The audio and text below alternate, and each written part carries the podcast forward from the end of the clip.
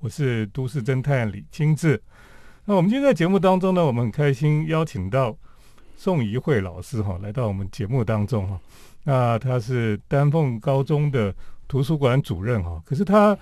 呃非常有名，是因为他常常到处去演讲哈。那么就是要推动大家来阅读啊。所以呢，有人就觉得说他这么努力哈，到处去演讲，到处奔波哈，就很像传道士的精神一样啊。所以有的人就把他封为是阅读传传教士，是吧？对。那这个今天宋怡慧老师来到我们节目当中，因为他最近出了一本书哈，叫做《用书打怪》了哈。那么这本书书名就很有趣哈。那我想很多年轻朋友一定觉得说，哎，打怪这本书应该很好看的哈。所以他其实这本书也是在。教人家说，哎，其实读书有很多好处。那我最近觉得说，我们现在年轻的世代，他们很多人其实都不太读书的。像我们大一的学生哦，他们其实，呃，你问他说他有没有念过什么小说，几乎都没有念过。那他们好像没有耐心在阅读这个文字的书哈，所以很可惜，因为他们每天就是上网。呃，你觉得说像年轻世代哈，呃，不读书只上网哈，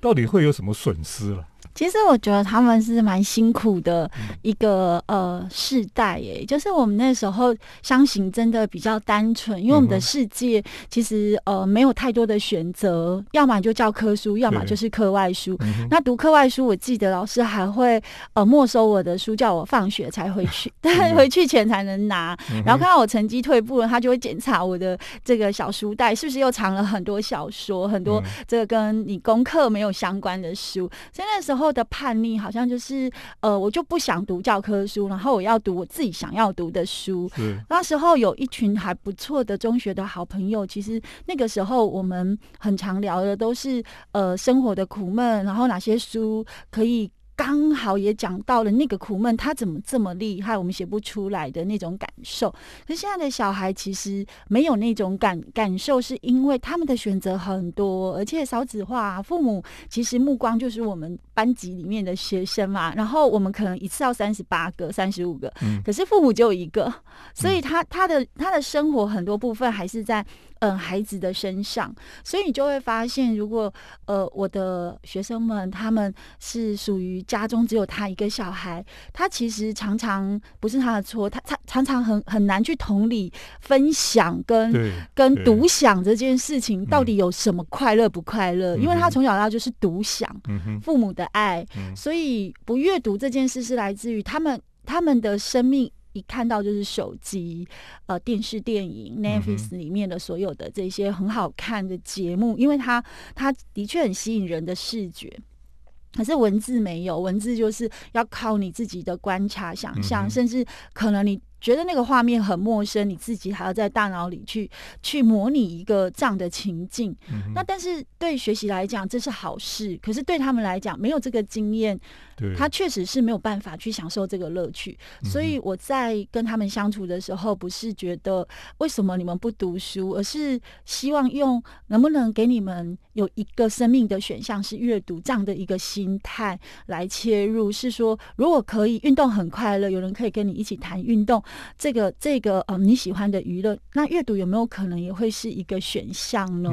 这样子，希望他们不要有这种排斥的感觉，或者是觉得说因为不熟悉而害怕，而因为害怕而不想接近。那我就是希望说，可以用比较亲近他们的方式。然后，我觉得有一些问题，父母跟老师也没办法给他答案。可是有很多智者，或是正在。呃，面对这个议题，有很厉害的专家，他就是这个这个范畴的专家。其实他可以去跟他在书中进行一些对谈，无声的对谈。那其实可以给他的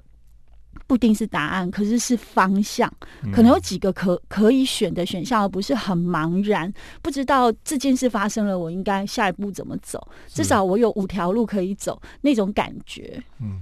不是我们我们讲以前讲说这个书中自有黄金屋哈，书中自有颜如玉哈。其实对他们来讲，他们觉得现在在网络上啊，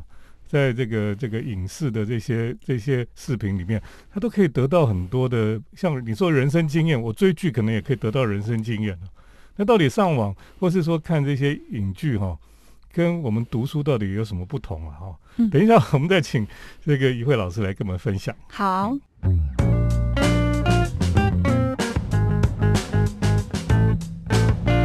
欢迎回到我们建筑新乐园节目，我是都市侦探李金志。因为我们在节目当中呢，特别邀请到宋怡慧老师，他最近出一本书，叫做《用书打怪》了哈。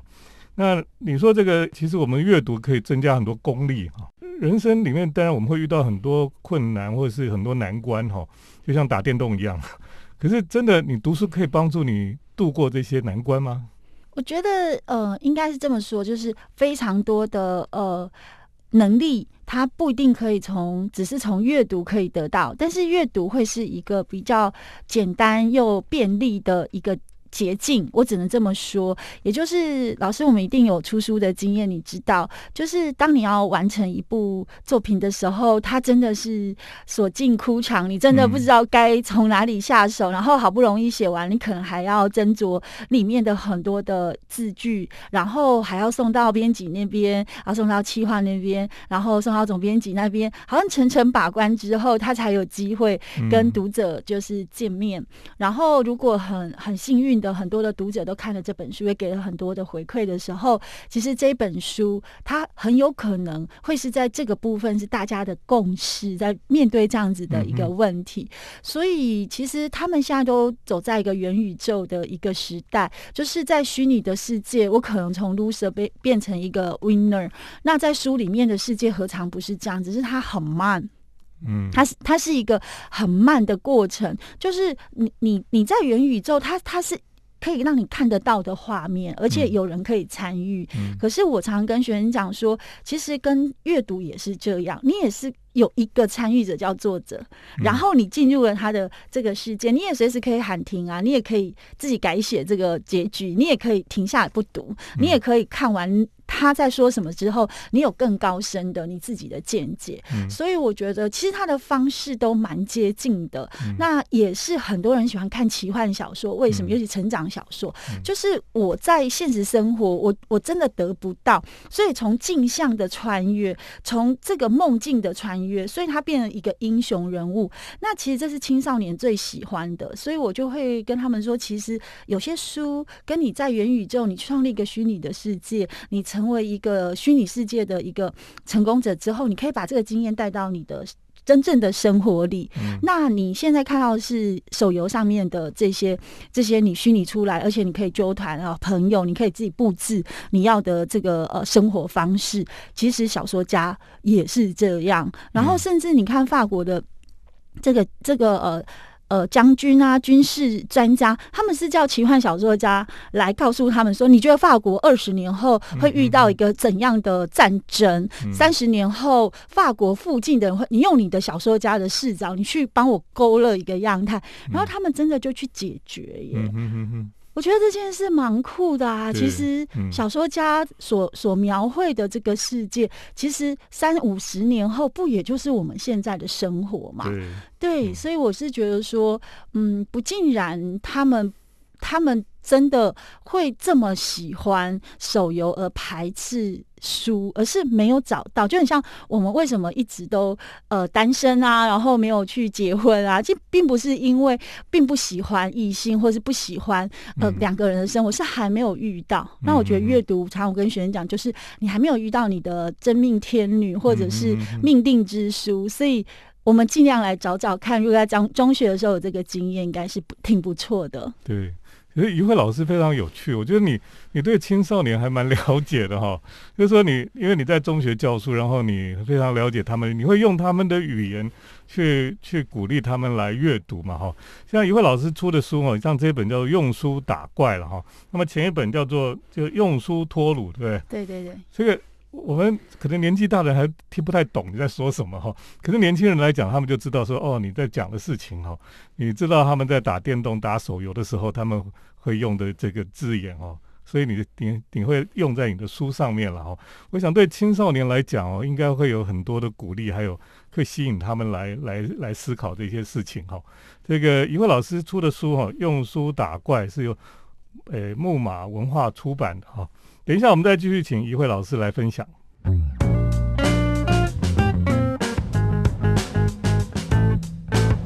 欢迎回到我们建筑新乐园节目，我是都市侦探李清志。今天在我们现场的是宋怡慧老师哈，那么他写这本书叫做《用书打怪》了啊。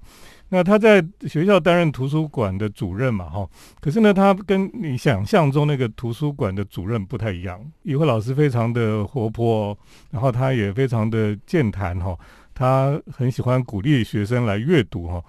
他常常去各个地方来演讲啊，我看你去很多地方演讲都非常热情哈，然后我觉得你的热情好像会感染这些来听的人哈。我我觉得讲这个事情不太容易，是因为呃，怎么会有那么多人想要去听人家讲说读书有多好多好哈？这个你通通常是怎么样去鼓励大家来阅读的？在演讲中。觉得我会先研究我的读者，哎，还有听众。就是我如果今天是国中的学生，我觉得他们最困扰应该就是人际关系跟考试。嗯，所以我有时候会准备那个牌卡，像我会准备诗人卡，然后让他们 抽。还有游戏这样？没有，就是先破冰，然后就是，比如说，我就让老师自己想一个目前遇到最大的困难，然后就抽一张诗人牌卡。其实诗人牌卡是讲新诗。里面的某一个句子，是那都是非常精炼，而且非常触动人心的。那当他拿到这这个牌卡的时候，他可能会看不懂，因为新诗它很多的意象。然后我就会征求三位，要让我解这个诗的这个呃。听众朋友们，这样子，然后他们就会很开心，就冲出来。因为其实演讲最重要的是，我们跟我们的讲者之间一起来撑这个场子。如果只有我独讲，这真不会有有火花的。所以这这这时候，这三个很重要的听众一定是最热情活泼。那他的困扰不用告诉我，因为我们要探人隐私。但是我大概理解青少年念的。要么就是暗恋，要么就是父母，要么就是成绩，要么就是不知道我在干嘛，要不然就是我未来要做什么。那诗其实它就很隐晦的意象，然后我就会。把它导入这四个，我就说最近你一定有点困扰，在于你选择这件事吧。那它有可能是你对于你的课业，也可能是你身边的朋友。然后就同学就哇，那我就知道我抓到四个里面的一个了。那我就往这边去解释。然后他就说哇，老师你是仙姑哎，什么之类的。我说没有没有没有是香菇这样。他们就会在那边笑，就自我解嘲，然后拉近彼此的关系，让他成为主角。所以其实我演讲最。重要还是他们是主角，所以我还蛮在意，就是我在讲每一个简报的时候，他们的眼神跟反应。如果他们累了，我会停下来，然后再做个游戏。然后那个游戏大家都跟阅读有关，譬如说，来，这还真多游戏。要的，因为人大脑本来就只有十五分钟的专注，可是一场演讲大概都两个小时啊，所以我大概就会切一些十五分钟一个巡回啦。那如果有比较专注的，反正就是讲的很火热，那个议题他们很喜欢，我就不会停下来去使用这一个转场。可是如果我我预料中了，这是我课程设计的一部分。他已经累了，那我就要转场，所以也不见得是我很会讲，而是我本来就是中学老师，他们本来就是我擅长去跟他们互动，而且我比较不害怕，是因为他们的反应很直接啊。你讲的不好，他就是真的给你摆脸色，然后就是直接就是要去上厕所。那其实这这些这些资讯都很好啊，那你就知道说，哎，那他们。以后如果要跟这一群呃这些中学生聊的时候，可能还是要慢慢的引导，你不能一次就打开阅读。哦，我今天跟你谈阅读，所以他们都会。被我的题目吓到，因为比如我说你的阅读不是我的阅读，还有阅读可以让你成为这个人人生的什么胜利组，他们就就会觉得说很很挑衅哎，哦很怎样哎，然后就是对那个题目他们是带着一些跟你不一样的立场来，可是他最后会跟你同样立场，他就会觉得你讲的很好。那我觉得这件事是好的，就是说呃在跟青少年对话的时候，当然是彼此有很远的。价值的一个歧义，可是会慢慢因为话题的这个破冰，然后慢慢产生信任，然后彼此开始愿意打开心房，去针对这个我们怎么变得更好的自己这件事情。我有时候都说，阅读就是拉自己一把，你看了，你就能让自己的视野跟思维提升。可是不看也不会怎么样，我们就停在那那个阶段就好。所以有的时候它是一种觉知跟觉察啦，你没有刺激就不会没有。改变没有被逼，你就不可能有创意。所以我就说，我这一人生最苦的时候，也是我创作呃书写其实量最大的时候，所以再回首，其实这是祝福，而不是一种苦难啦。是，因为我知道你也有带一些别的别的老师们一起在做工作营，那是什么样的工作营？呃，也是阅读的工作营，就是我觉得老师其实，在。呃，自己的学校有时候会有一点苦闷，是你不可能要让大家都配合你对于教育的想象。可是如果你走出了学校，然后一定会有一群志同道合的人。嗯那刚开始七年前，我没有要做这件事，因为我本来也是一个孤僻的人，我没有要带谁，我觉得我能够把自己管好就不错。而且我学生也都有很多的问题，我必须要跟他们一起长大。所以那个时候，其实要成立这样子的一个团队，其实我是没有很。大的乐趣或是很大的志向，可是因为办了第一场阅读剧场一点零，然后邀请了真的很不错的台湾在推动阅读的这一些老师们，嗯然后你就会发现他们眼睛有光，心里有火，原来他是可点燃，你就被感这一百多个老师感动，然后就这样傻傻的办了七年。我先把他们都招聚过来一起这样。对，哇。这个宋玉辉老师哈，其实他跟我们想象中那个什么图书馆主任是不太一样的了哈。那他是充满了热情火花哈。那他也希望把这个阅读的热忱哦，可以推广到我们全国哈。等一下我们再继续请他来跟我们分享。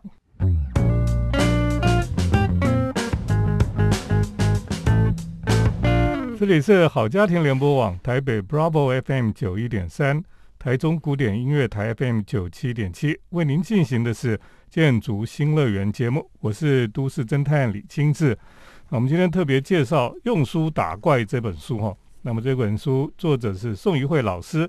那么是木马文化所出版的。我想，其实我们这个现在青少年很大问题就是他们都没有在好好阅读哈，或者说没有培养阅读的习惯了哈。其实阅读是很多的乐趣，可是很多人很多年轻人他们没有真正去享受到这个乐趣，所以他不知道说读书是可以很很开心的，或者说它可以让你的心灵很平静等等哈。那他们其实不太了解。那宋玉慧老师最主要就是他很努力要去推广阅读了。让更多人可以知道说阅读的好处，跟阅读的这个 让你快乐的事情。哈，那有位老师在学校，他是图书馆的主任。哈，你在丹凤高中嘛？哈，那个你在书里面写说，那个坡赫士他讲说，天堂应该是图书馆的模样。哈，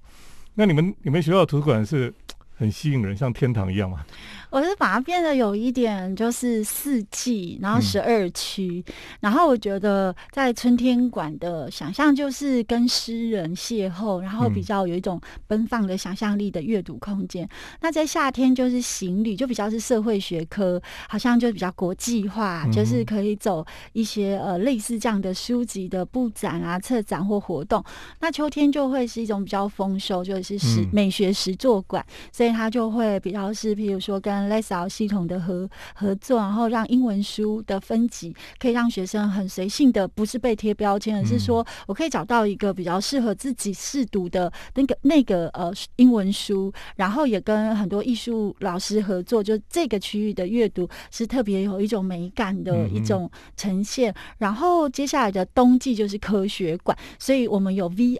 跟 AR 相关的一生一平板的这些配搭，就是三年前我们就预料。说，其实科技进图书馆这件事要提早来做，否则当东西都进来，我们管都跟不上啊，可能就没办法。其实你有工具，你没有这样的一种呃阅读的的这些团队来设计一些课程，其实这真的。给学生的，他也也是无计可施啊，巧妇难为无米之炊，所以你不可没有课程，只有工具。所以那嗯，三年前老师们都很努力来以春夏秋冬的概念，然后回到图书馆来盘点空间。那我们有一个是咖啡下午茶的听觉跟呃味觉嗅觉的这个呃重症的疗愈好的这个阅读空间，学生都很喜欢，因为我们里面会放很多不同呃像。像不同时间，我们就会放不同的香氛，然后搭配不同的书，然后像冬天，我觉得就会是一种很需要心灵很饱满，然后我们就会放永生花的香氛。希望他们的能量能够有修复，然后有一些不太一样的一种对于阅读的思考，然后来一杯咖啡，我们咖啡都是自己这个图书馆可以喝咖啡啊？可以的，可以，就那一区，就那一区，对，就是一种疗愈，就是甜点吗？嗯，甜点就比较不能，因为会怕会有这个，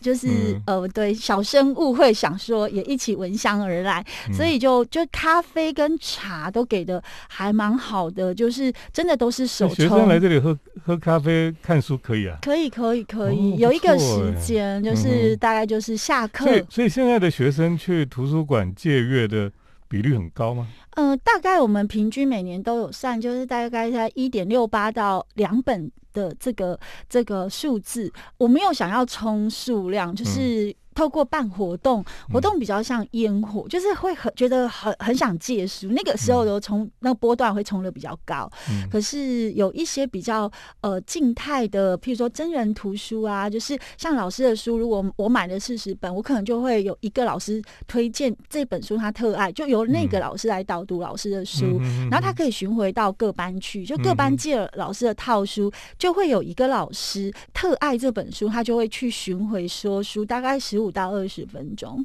你们很用心。就是希望那个坡段不要只是一个活动，而是能够是一个课程。然后我们最近开学想做一个，就是老师的阅读行囊，就是等于说老师你如果要去旅行，你只能带五到十本书，那你要带哪五到十本书？然后那个那个行囊主题是什么？然后我们想要帮老师录音，就说其中一本对他最重要的书，然后扫 Q R code，然后想说这样学生也就不太需要说邀老师，有空你们就来听。然后我们就真的要帮老。老师做一个雷雕的这个呃，就是阅读 旅行箱夹的啦，假的就，但它是木头做，然后就做一个旅行箱的一样意象，然后老师的书就藏在里面，然后让学生打开，有一种惊喜的感觉，所以就有在想要策策动这样子的一个寒假来召集好老师们，大概十位好朋友，然后跟生科老师一起来动手做我们的阅读行囊的策展。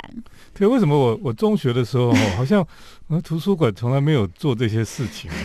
那时候以前觉得图书馆就是一个有点霉味哈，然后就堆堆一堆书在那里，也没人管的那种感觉啊。那想不到，哎，现在是是所有的中学都要，还是只有你们学校这样？应该是很多中学图书馆都有想要往这条路去走，就是如果它是离天堂最近的地方，我们要怎么去想象我们的读者来管之后有这种感觉？那像我们影片也做的很精致，就是阅读 K 歌大赛，就是学生读完一本书不用写心得，就是带领大家唱一首歌，那首歌就是。真的就是就是我读完的感受，然后他们就是这个怎么？比如说呢？好，譬如说用书打怪，然后我可能就会唱飞蛾的《我要飞》，就等于说他要讲出一个话，就是我原来打怪，然后就是呃透过阅读这种方式，我可以升级，那我真的就会往上飞，我我就可以往天空里面翱翔，变更不一样的自己，我又升级了。然后因为他们很喜欢飞蛾，好了，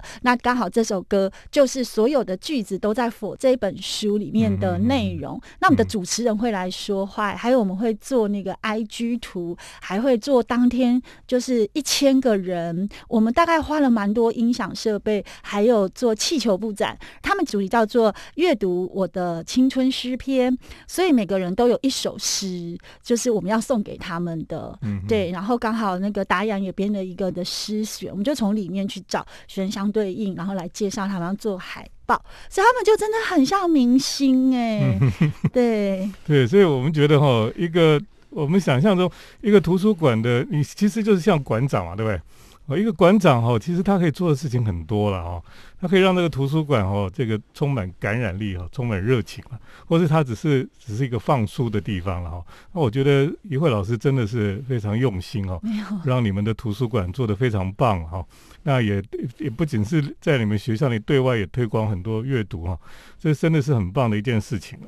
那呃，宋一慧老师这本书《用书打怪》哈，那么推荐听众朋友来阅读了哈，因为。特别是给青少年哈，他们如果还没有真正享受到这个阅读的乐趣哈，先来读读这本书了哈，它里面就告诉你很多这个 paper 或什么，让你知道说原来读书是有很多的好处了。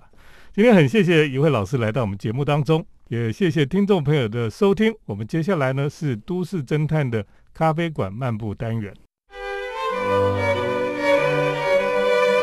都市侦探的咖啡馆散步。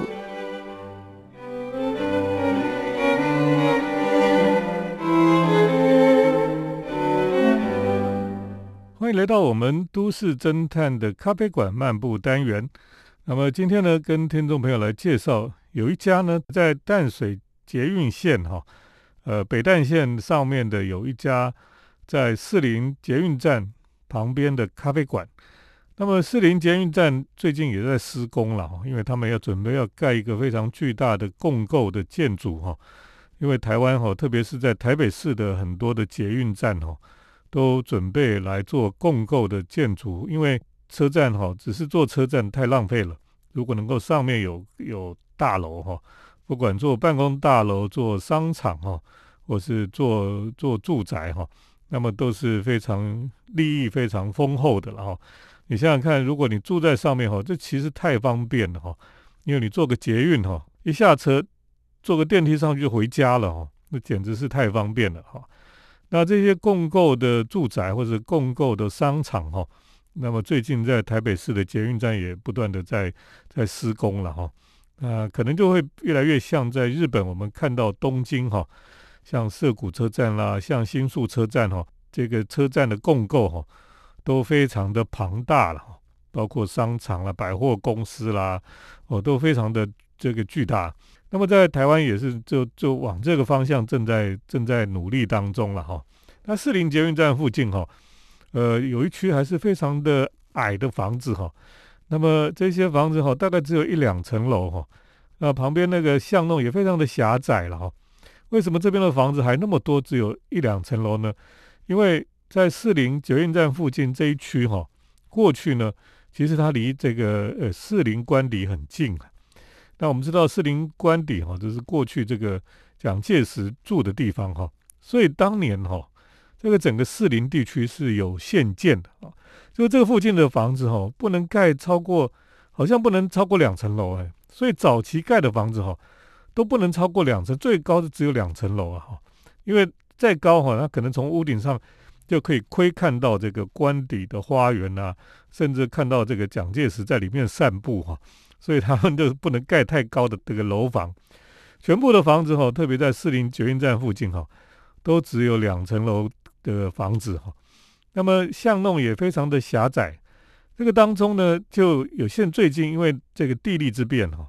那么就开始有很多的咖啡店躲在这个里面。那你都要走那个小巷子进去哈，才找到这家咖啡店。今天呢，就要介绍哈，在那个小巷子里面有一家咖啡馆。这家咖啡馆呢，叫做 Come Up 哦，Come Up 这个的咖啡馆，它其实主要是在做甜点哈。所以呢，你去那边哈，就可以吃到很棒的甜点跟喝到咖啡哈。那这家 Come Up 咖啡呢，其实它本来哈是开在福林桥附近哈，就是中山北路。这个靠近福林桥这边的，应该算是五段吧。这边的旁边的房子二楼，所以它叫 come up 啊。那不就是说你要走到楼上去，才能够去他的咖啡店。而且呢，以前非常的神秘，你要从这个呃咖啡馆一楼哈，有一个楼梯上去，那个楼梯的门都关着，所以旁边有一个电铃，你要按电铃，它才会帮你开门，你才会上去哈。所以一般人都不太知道有这个咖啡店了，因为这个太神秘了。你不会没事就去按一个电铃，然后就才上去喝咖啡。大部分都是常客，要不然就是你第一次去哈，如果没有人指指引你哈，你大概也不知道说上面会有一个咖啡店。这个店呢，因为这这个区域哈最近都在都更哦，所以房子都拆掉了，所以 Come Up 咖啡哈这几年哈就搬到了。士林捷运站附近的小巷弄里面，也是两层楼的洋房的建筑哈。那这边非常有趣，是因为它旁边都是两层两层楼的这种像一个小洋房的屋顶，都是三角形的这种建筑哈，呃，非常优雅清新了哈。那么他们就有一栋哈，他们就拿来当他们的咖啡馆。一楼呢，走进去是甜点的厨房哈，啊，很多的厨师哈，穿着白色的制服哈。在那边工作哈，非常专业，就像在法国一样哈。那么二楼就是座位区了，呃，还有一个可爱的小阳台。这个 Come Up 的甜点呢，是属于法式的甜点哦。那这个主厨非常的专业了哈。那在在那个地方哈，有很多非常漂亮的这个甜点哈。那你们的你们在广播中听不到了哈。像我有一次去哈，我就因为最近是这个草莓季节，我就点了一个叫做草草本系的草莓千层酥啊。那么它用当季的本土草莓哦，非常清鲜，这个新鲜清香哦。那么它中间的这个、这个、这个白色的那个奶油是香草混入这个鲜奶油打出来的，非常清爽又细腻。另外呢，他们店里有这个栗子蒙布朗哈、达克瓦兹哈，这些都是非常好吃的甜点。而且最棒的就是呢，店里面的音乐啦，还有它空间的。这个整整体的空间，包括桌椅等等的哈，还有道具啊，还有服务都非常的到位了哈。我觉得这是一个非常优雅哈，而且呢，你在士林捷运站附近哈，你难找到一个你可以优雅的吃甜点、喝咖啡的地方哈。这一家 Come Up 哈，呃，是一个很棒的选择了哈。那这是在士林捷运站附近的这些呃小巷弄里面的。洋房建筑哈里面的咖啡店，那跟听众朋友来推荐哈，我觉得很很很有趣是，当我们有捷运的文化之后哈，你可以中途下车哈，坐着捷运到不同的站去哈，去吃甜点喝咖啡，我觉得这也是蛮有趣的事情。啊，每一个每一个地区哈都有不同的文化，还有它过去历史的背景等等哈，那么造就了今天的这个整个空间环境了哈。